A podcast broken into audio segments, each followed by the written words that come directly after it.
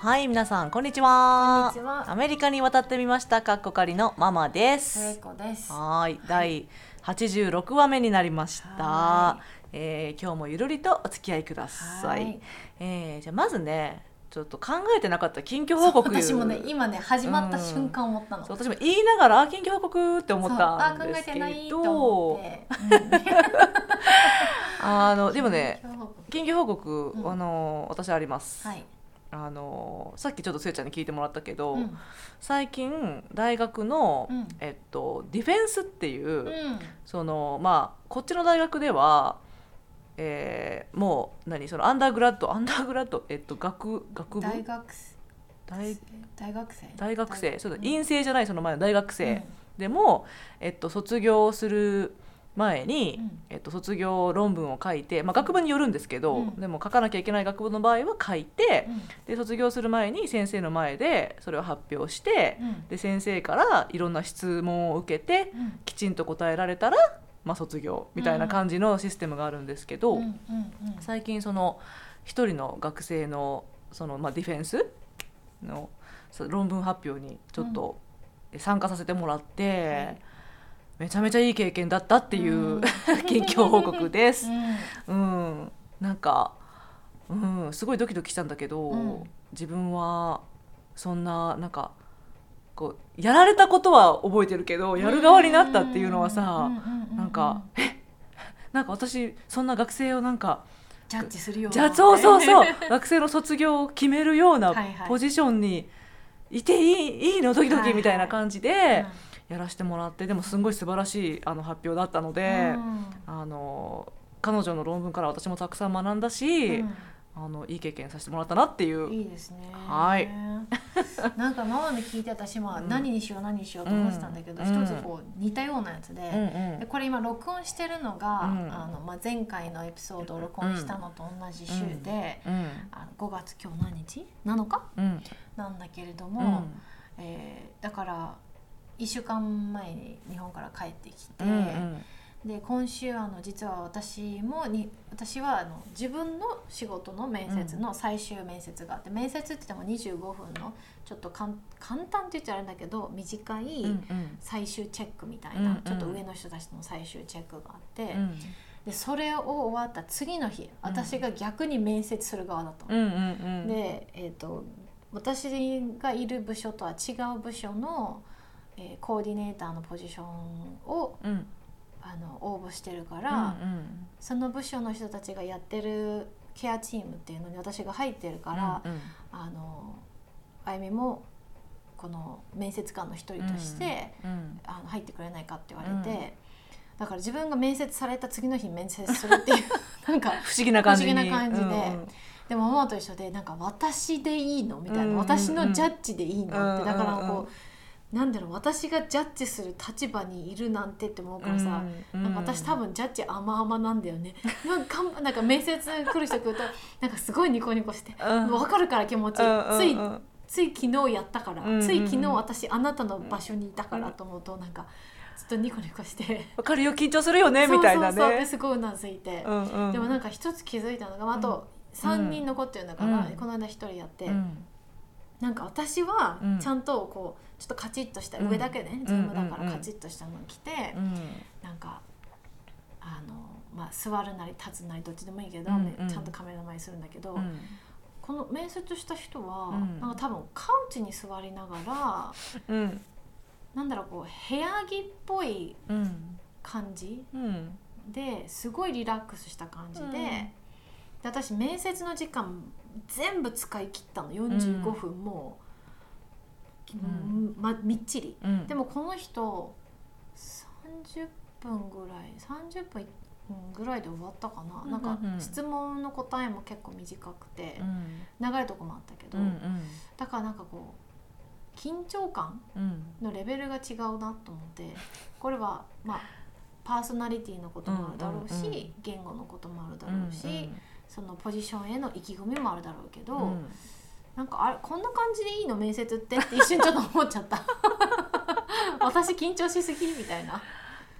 いやどうなん？でもそのその人は、うん。まあ確かにリラックスはしてたけど失礼な感じではなかったの？ただリラックスしてるっていう。そうだねあそうだね。あ。だから彼女の受け答えは私答えはまああのなんていうの？ピンポイントっていうかまあピンポイントじゃないもうちょっとこれ言ってほしかったなとかもあったけど、あのそうそう。別にすごいフレンドリーな感じの人でね、あのあこの人すごいいいいいかもって思った、悪い印象じゃなかったんだけど、ただなんかこう日本人が思う面接。とそうだね。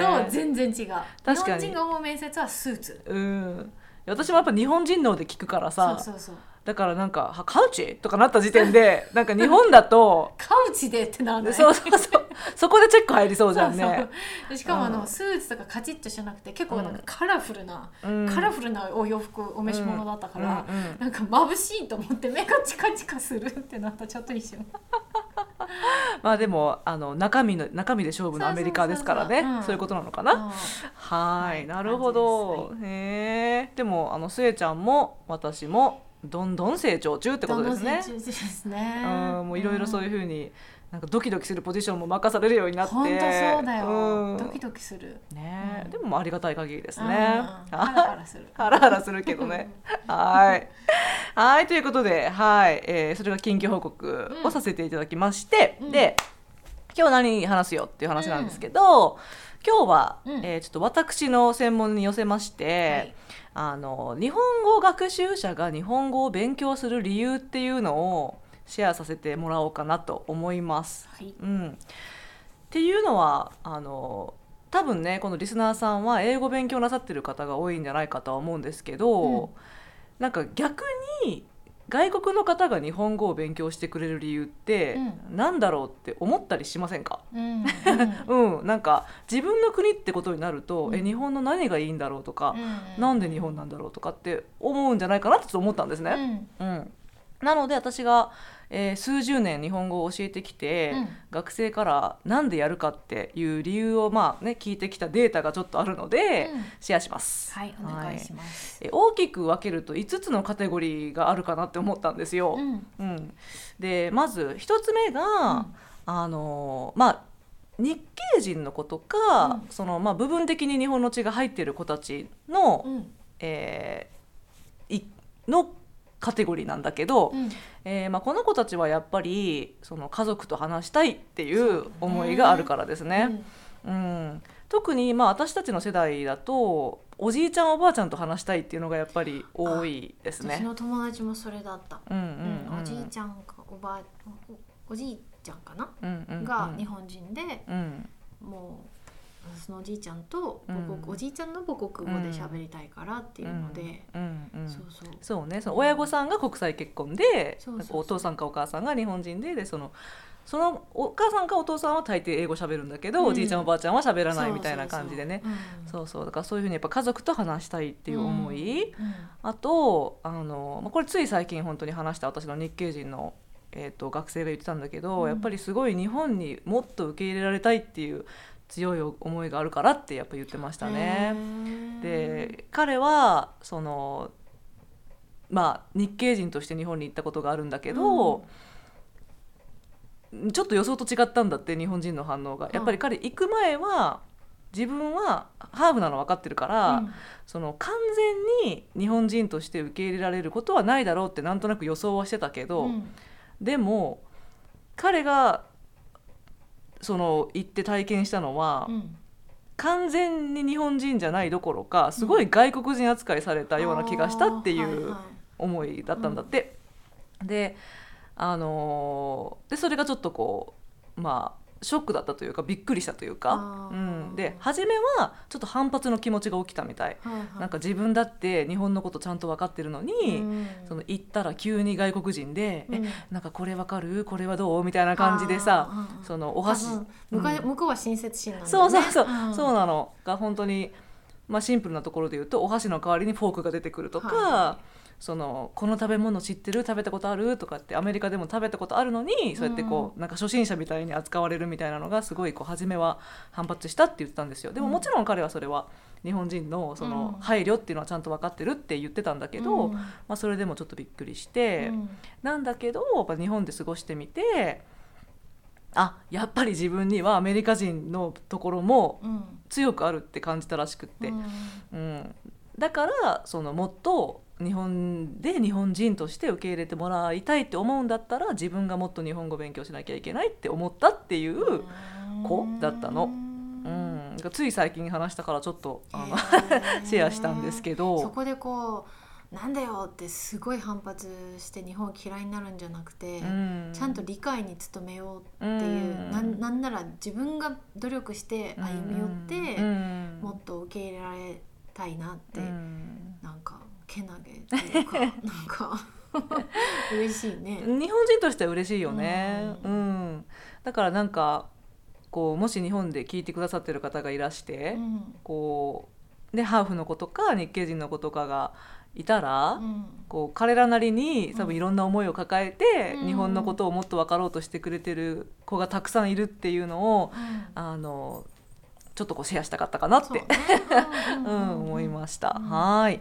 でちなみにですねザって本当今私の学生の顔をパパパって思い浮かべても、私の受け持ちの学生の3割弱が日本人の先祖を持ってますね。うん。で増えてます毎年。へえうん、その日本自分と何らかのその自分には何らかの日本のルーツがあって日本語を勉強したいっていう学生うん。増えてて、うん、で、まあ、どうしてかっていう理由の一個は多分オレゴンっていうのも理由はあると思います。で特にパシフィックノースウェストって、うん。あのハワイからの学生さんが多い。多いね、う多い多い。多いからやっぱりその関係でもそっかそっかハワイ多いもんね日系のね、うん。あると思います。で今年私が面白いなと思ったデータはうちのクラスにえ3人ほどあの、ルーツが沖縄の子がいました。だからあのなんかピンポイントで沖縄がボボボっていたから面白いなって思ったんだけど、面白いはーい、いそうですね。それがカテゴリー1です。うん。はーい。えーでカテゴリー2ですね、でこれは皆さん驚かないと思うんですけど やはりあの、うん。日本のソフトパワーの力の影響ですね、はい。あのアニメとか漫画を育って、うん。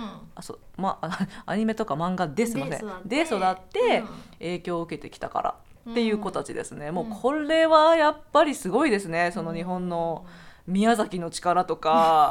そう早尾の力すごいよ。なあもう早尾ねど早尾すごい。私の生徒でさえようん。日本語を勉強してるとかじゃないうん生徒でさえ、あの私ズームのうん。 advising の私のズームルームの待合し、うんなんて waiting room、まうん。待ってるところに魔女の宅急便のキキのアイコンを置いてるのね、おうおうでで私があのこう押したら入ってくるんだけど、うん。うん何人かね言言ってきた「あれキキだよね」っ て「あゆみジブリ好きなの?」って言われて「うんうん私日本出身なんだよ」って言って、うんうん。ジブリの話でひとしきりね、うん。半分ぐらい advising のあの 終わっちゃって「あーごめん全然あなたの質問答えてなかった」っつって。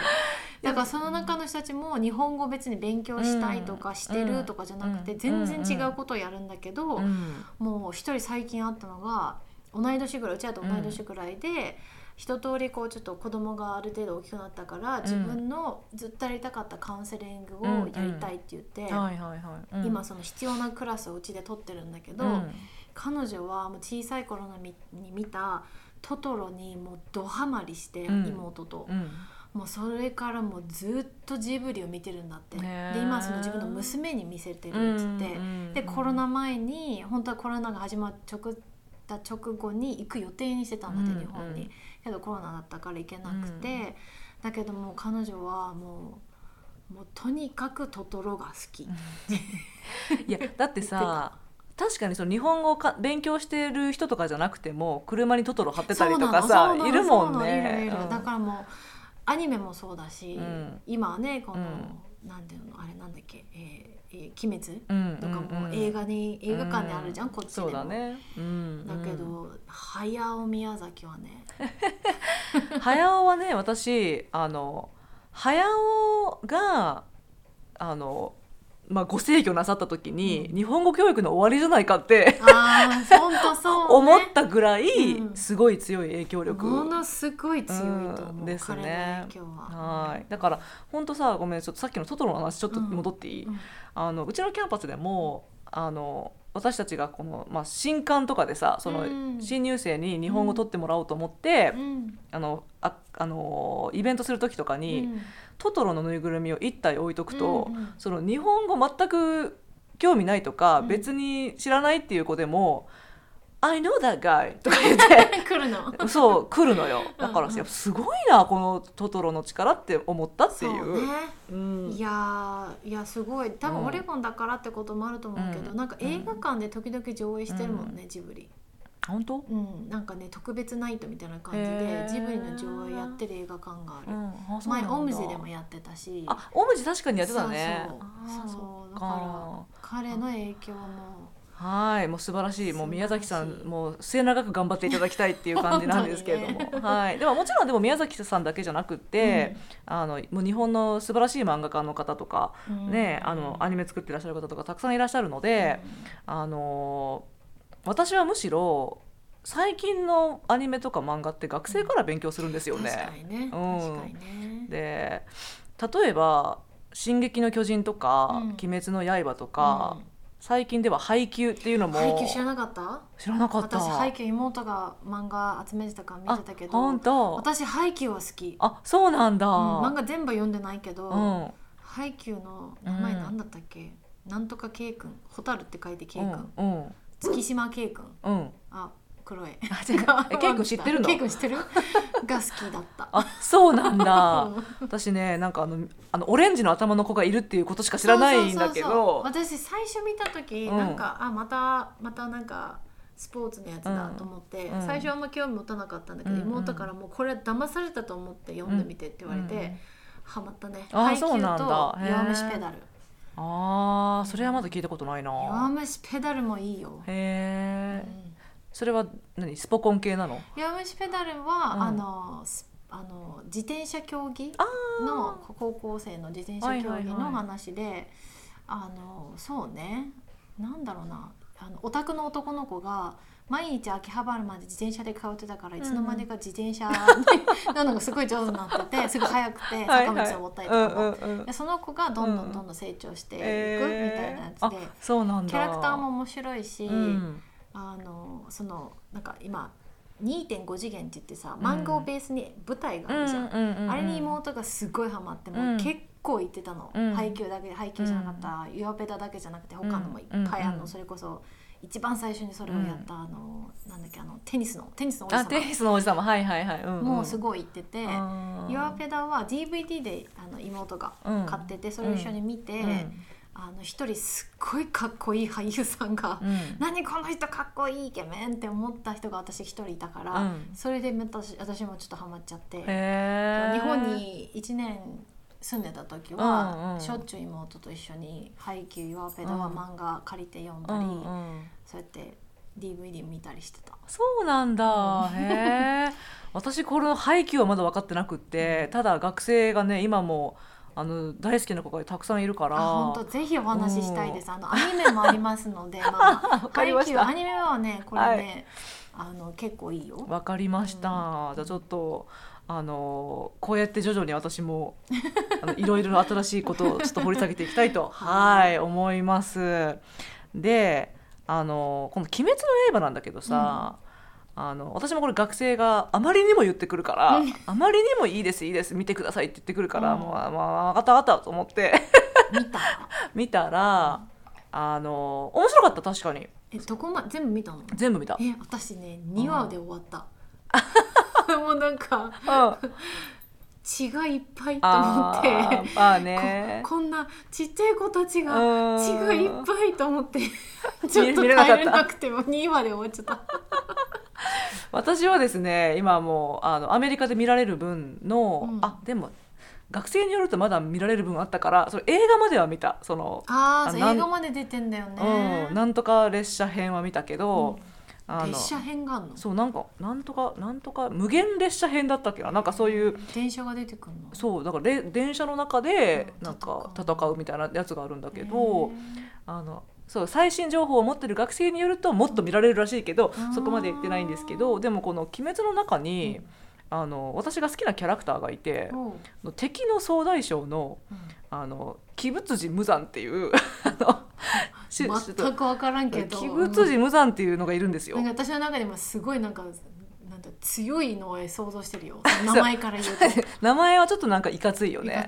なんだけど見た感じはあのなんか、まあ、線の細い多分あれマイケル・ジャクソンモデルなんじゃないかなっていう感じの。鬼滅の刃にマイケル・ジャクソンをモデルにしたキャラクターがいるそうなの。なんかマイケル・ジャクソンな風貌なの。帽子かぶって？そうそうそうなんかス前ーツ。髪からしてスーツ鬼滅の刃で。鬼滅の刃あんなに昔のなんかすはい。ごい昔の多分大正時代なんですけど、ね。あの一人はちょっとマイケルで。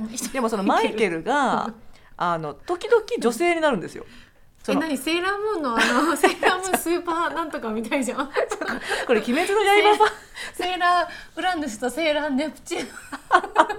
いやでもそうだよ。セーラームーンも結構その点ではあの時はもあうしょ私、うん。子供ながら結構前衛的前衛的だったよ。ね今考えると前衛的だよね、うん。昔はもう混乱して混乱して。そうでもねあの鬼滅もそうその鬼仏寺無惨が、要するに性別があんまないわけ。だあなるニュートラルなジそうそう。ェンダーレスな感じね。そうそう。マイケルの時もあればすごい花魁みたいな格好の時もあってき気分で変えるの？あれ何なんだろう？でもさベース鬼だからそのあ鬼なんだ。そう敵みんな鬼ななんだよね。ー。そうだから鬼だからそういうふうになんかある意味何？その形とかあんま関係ないのかもね。そのなね。なりたいものになるのかもしれないけどでもそこが好きで、うんうんうん。あなるほどね。こういうなんかジェンダーレス的なキャラクターも最近はいるんだなみたいあなのワンピースの岩ちゃんみたいな。あそうそうそうそう岩ちゃんみたいな感じ。そうそう。っていうのでちょっと無残が好きだったっていう話ですね。なるほどね。はーい。で全く分からんけど そのマイケル「鬼滅の刃」にマイケルっていうのが全く想像できんけいや多分これ「鬼滅」のハードコアなファンの人が聞いてたら怒るんじゃないかぐらいのちょっと説明で申し訳ないんですけどあのまあでもちょっとあでも楽しかったですどっていうね。これさ生徒さ、うん。じ呪術廻戦っていうのにハマってない？いない？あのね名前は聞く呪術廻戦呪ね。術廻戦言いにくいんだけど、うんあれさ見たことある？うんない。私漫画でねうん。ちらっと見たの、うん、怖い。あそうなんだ。なんかこう呪いの話で、うん。なんか怖かったの、うん。でこれ今流行ってんの？若まあこう小さいちっちゃい子っていうかね、うんうんうん。その小学生見るのかな、あれ中学生中学生高校生はわかるけど結構なんかちょっと漫画で見ただけでも私これ怖いと思って見れなかったのね、うんうんうんなんか「鬼滅の刃」も私もなんかうわ違うと思って見れなかったし なんか最近の漫画怖いなと思って私はちょっあと、うんだって「進撃の巨人」もでしょ？ーあ進撃の巨人はグロいよね。グロいじゃん。私もあれうん。うんうん漫画で読んだけど少し、はいはいはい。だからなんかだからハイキューとかん。弱虫ペダルとかってスポコン系だから全然血も出ないし 私は好きかな。なるほどね。どっちかってそっち寄りなんだ。呪術廻戦も確かにあのこれは日本人の留学生の方が教えてくれた。ななんか今日本で流行ってる漫画とか何なんですか？って「あ呪術廻戦とか」とか言ってたから、あうん流行ってんだなっていう情報はあるんだけど、うん。だからそれ見た後に「ワンピース見るとすごいほほっとするの。わかる「ワンピースほっとするよね。ワンピースなのほっとする感。うんほっとする。うん。でも「ワンピースほっとするけど、あのうちの旦那によると「ワンピースは多分多分平和すぎてそのなんであの敵キャラはうん。まだやられてないんだっていう、なんかはいもうすごいなんかバトルの末に、うん。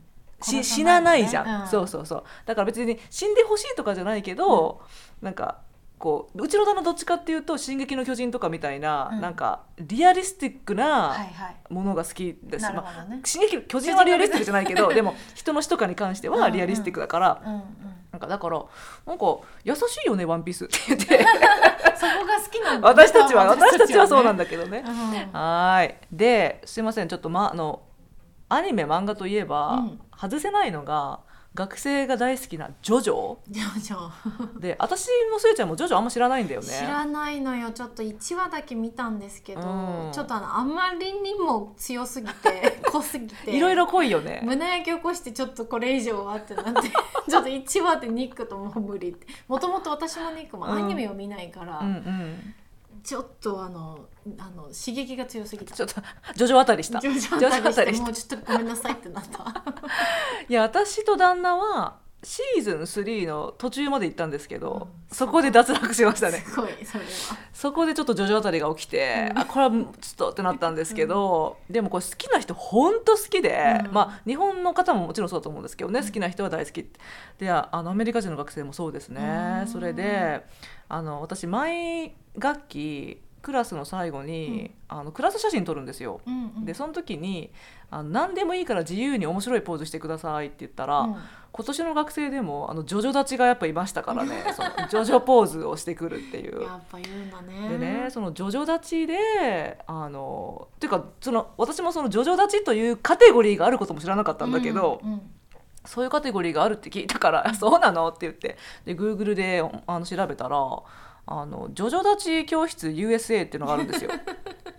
であのまあ2011年から2013年までしかなかったみたいなんで今はあのないみたいなんですけど、うんでもジョジョ立ち教室 USA ですよ。ジョジョ立ちをするためだけに集まね集まってワークショップみたいなのやってるわけですよ。でそんだけ人気があるんですよっていうのをなんかすごい伝えたくて、ねアメリカでね そうそ遠く海を挟んだ向こうの国で教室が開かれるまでね。はい、うん。もうちょっとぜひその荒木先生にちょっと教えてあげたいっていうぐらいの話なんですけど。はい、えーでこれがまあカテゴリー2ですね、うん。ソフトパワーに影響を受けてる子。うん。で次があのソフトパワーのみならず、うん。日本文化の中の何か一つのことにものすごくはあ。ハマってる子たちっていうカテゴリーです。であの例えば今私が受け持ってる子だとうん。浮世絵、へうん。えでも浮世絵を日本で本気で習いたいから。書くの？そうそうそうそう。へえ、うん。あちんとでじゃあこれが来上がった。11時半です 11ね。はい。で、そうだから浮世絵でその師匠について学びたいって言ってるぐらい好き。へうん。え、で、その子の画力を、うん。あの見せてもらったけどすごい上手。で、うん。あの確かに浮世絵タッチの,、うん。あの影響すごい受けてる感じのタッチなのね。うんで、浮世絵が好きっていう子。んんで、あとはえっとまあお茶うん。うんが大好き、日本茶が大好きっていう子がいて。それ学生で？そんな若くて、はい、え確かにあの確かに今人生5回目ぐらいの印象はある感じの子だったけど、ある日その子が来て「先生煎茶と玉露と抹茶の違いは何ですか?」って言ってきて「え？えちょっと待って」悪いけどそれ私すぐ答えられないってなりましたね。抹茶はすごく苦い。ドロッとしてるよぐらいしか知らないな。でしょ？だからあの学生の方が本当になんか知ってる時もあるし。こうっていうだからお茶が好きっていうのもすごいいてだからもうその子はもうお茶が好きすぎて、その興味があるからそこから日本文化に興味が湧いて日本語も取ってますみたいな感じの。聞いてらっしゃるかしら？聞いてらっしゃるかもしれない。聞いてらっしゃるかしら。素晴らしいと思いますよ。ぜひあの、うん。静岡とか。そうですね。私の出身の福岡のうん八女、うん、八女茶も有名なので、うん、あそうだよね。やめのお茶、もらいん、たいね、でもさニックもこのカテゴリーだよね。その日本のご飯が好きって言ってなかった、そうね。とそのこの最後に来るやつ、ああ、ここにもちょっと入るけど。あまあ、に彼もねうん日本食食べて、うん。なんじゃこりゃうまいってなって、うんまあ、もちろんそのアニメとかみうん昔はね「うん。ドラゴンボール」とか見てたから、でもうん。あのニクのお姉ちゃんはセーラームーン見てたし、それでまあ日本アニメかっこいいみたいなのあったけど、本当に日本語を勉強したいと思ったのは多分その日本食を食べたのと、うんあと親友がほらお母さん日ああ本人でしょそっかそっか。うんそれもあったのかな、あなるほどね、ううんうんはーい。えじゃあその話は後でもう少しお聞きするとして、あとこのカテゴリーに入るのが、うん。あともう一人陶芸が好きっていう子で、すごい上手なのあの作品見せてもらったんだけど、あのでこの子も、うん。あの日本に行って本気で陶芸を勉強したいっていうので、なんかクラスであのプレゼンテーションさせさせた時、うん。これはその日本の都道府県どこでもいいから1個選んで、うん。あの調べて発表してくださいっていう課題があったんだけど、うんこの陶芸が好きゆえに、うんあの瀬戸市愛知県瀬戸市ですへねー瀬戸物が生まれたところ。あなんですけど愛知県を選び、瀬戸物について発表してるぐらい だったもう大好きって言って。聞いてらっしゃるあこの子はまだ聞いてらっしゃらないかもしれないな。いつか聞聞聞くことがあったら、あのまた私のこの はい。有田焼、あそうだね。有田焼市っていうのがあってあのこうずらーって道路にいろんな焼き物が全部出てきて、そこの陶芸家さんたちがこう、うん商品っていうか作品を出す、うん。ハイキングしながうら、ん。いろんな焼き物あをあ。見て回るっていうあいいね。うん楽しいんだけど、うんぜひ行ってほしい。え私も行きたいそれ楽しすご。い楽しかった一回行ったけど。あーそうなんだ。ちょっと聞いてたらね言ってくださいね焼。ですはーい。えー、でまあえーっとあ最後これカテゴリーちょっとかなんかちょっと伝統芸能とか伝統文化とかではないかもしれないけど、うんまあでも伝統とも言ってもいいのかな。日本車うんが大好き。まあ日本って言えばやっぱりその車が強いっていうのは、うんある意味まあ伝統というかまあううんん、あのひこうレガシーとしてあると思うんですけど、うんあの日本車がむちゃくちゃ好きであの鈴鹿サーキットを見に行きたいって言って あ怖すぎないか。でも「先生鈴鹿サーキットに行ったことがありますか?」ってすごいないですってな。ないですってなりましたね。まあありますっていう先生方もいらっしゃるとは思うんですけど私は「はあちょっとまだですね」うん。みたいな感じででもすっごい目をキラキラさせながら言ってきたのでそういう子もいました。日本車が大好き。はーいね。はーい。でまあここがその日本文化がね、うん。あの日本文化の何かが特に好きでうん日本語を始めた子たちのカテゴリーで、次あと2つなんですけど、うん。4番目があのハードコア言語ファンのカテゴリー ですね。あの要するに難しい言語にチャレンジしたいという理由で日本語を取ってるんですよ。うんうんね。まあ、英語を母語にしてる人にとっては、うん。日本語っていうのは一番難しい言語の一つだと言われています。まあ、他にも、まあ、中国語とかアラビア語とかハンガリー語とかってあるんだけど日本語もその中の一つで,、うん。うんでもう単に本当に難しい言語やってみたかった。それこの間会った生徒それだった。彼女はうん。ドイツ語をメインでやりたいなってやっぱその前何どっかで書いたけどおばあちゃんが、うん。あのドイツ人で、うんうんでもちょっと残念ながらアルツハイマーでど、うん英語を忘れちゃったからドイツ語しか喋んなくて今、うんうんおばあちゃんとちゃんと会話すると言ってることは分かるけど、うん。書いたりそのちゃんとした文法が分かんないからって言って、うん。ドイツ語やりたいって言ってたんだけど、うん。彼女はあの言語が大好き、うん。だから日本語取ってたよ。今取ってる。 one oh one 取ってる。楽しいって言ってた。本当ですか？楽しいんだと思って。何のバックグラウンドもないんだけど。そそうそう。難しい。そういう日本語、うん。え日本語ドイツ語、うん。 Spani sh、うん、韓国語とああすごいね。かなんかやりたい言語がアラビア語とかいっぱいあるって言ってた。うん。うん。うん、そうあの私もねあの先学期ね一人ねすっごい強い学生がいて、うん。まあなんか何をしてもパンパンパンって入っていく感じの子だったんだけど、その子もハードコア言語ファンで、あのあ言葉が好きだから日本語やってるんですって言ってて。で日本語続けてくれるんですか？って言ったら「あえっと続けたいんですけど、あの言語が好きなので他の言語もかじりたいから次はアラビア語です」って言ってて、なるほどね。だからまあちょっとずつそうやってかじっていきたいっていう子もまあいなるみたいですね。はいねはーい、えーでまあアメリカだとさ、うん。その高校でうん。オファーされてる言語で、あの言語はやっぱりヨーロッパ言語が多いから、うん。うんあのフランス語スペイン語ドイツ語とかはうん。高校でオプションがあったからちょっとやったけど、アジア言語なかったから大学でそういうチャンスあるからやりたいっていうようなまあ理由でやってくれる子もいますね。うんうんうんはーい。で次最後のカテゴリーですね。一番最後はあのなんか何らかの形で過去に日本人とのつながりを持った人たち。うんうんうん。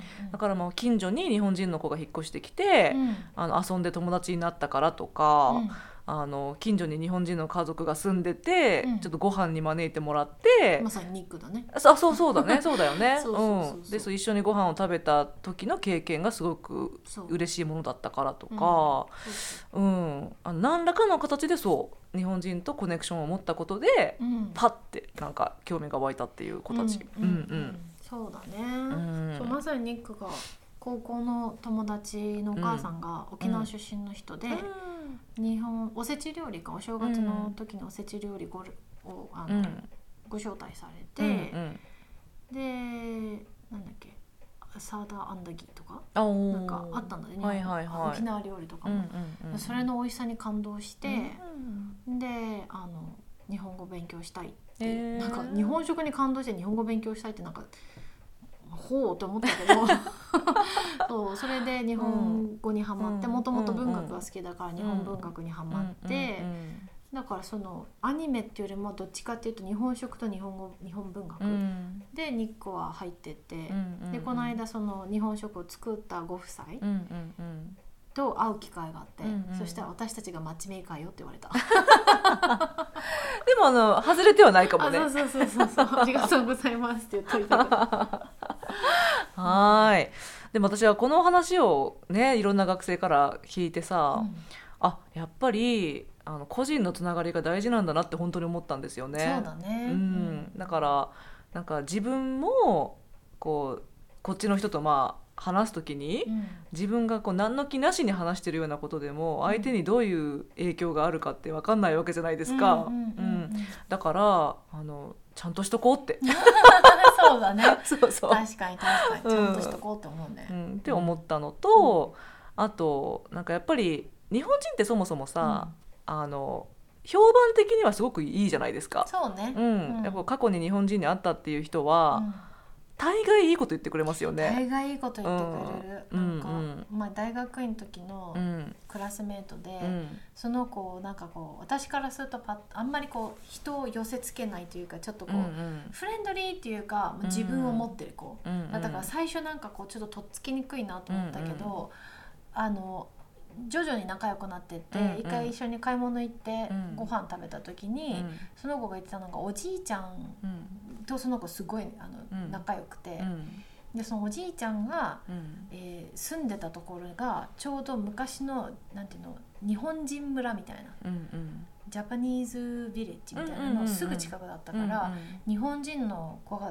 族とすごい仲良かったんだって、うんうん。でいつもなんかすごいはすごい真面目に働いてる日本人たちをおじいちゃんが見てて、なんてこう真面目に働く勤勉な人たちなんだって思って感銘を受けたらしいので、うんちょっと友達になったりして、うん野菜もらったりとうん。か、でそれをその話をずっとその彼女が聞いてたのおじいちゃんから、うん。だから私が日本人だって知って、うんなんかすごい優しくしてくれて、うん。でその話をすごいレッスンしてくれたから、うん。なんかそのそこで日本人のその方々が一緒に勤勉に働いて、うんおじいちゃんと仲良くなって丁寧にね、うん親切にしたおかげで今うん私がこの子と仲良くなれたっていうのはなんかこう、んありがとうございますなるね。わかるわかる、いやうん本当にこれまでそう過去のね日本人の方が築いてきてくださったレガシーがあってこその今だかうん。ら、あのありがとうございます。ってなるよね。で次にねつなげていかなきゃいけないから、私たちも同じように、うんうん。その定評を、うんね続けていけるようにキープできるように、うんうんうん。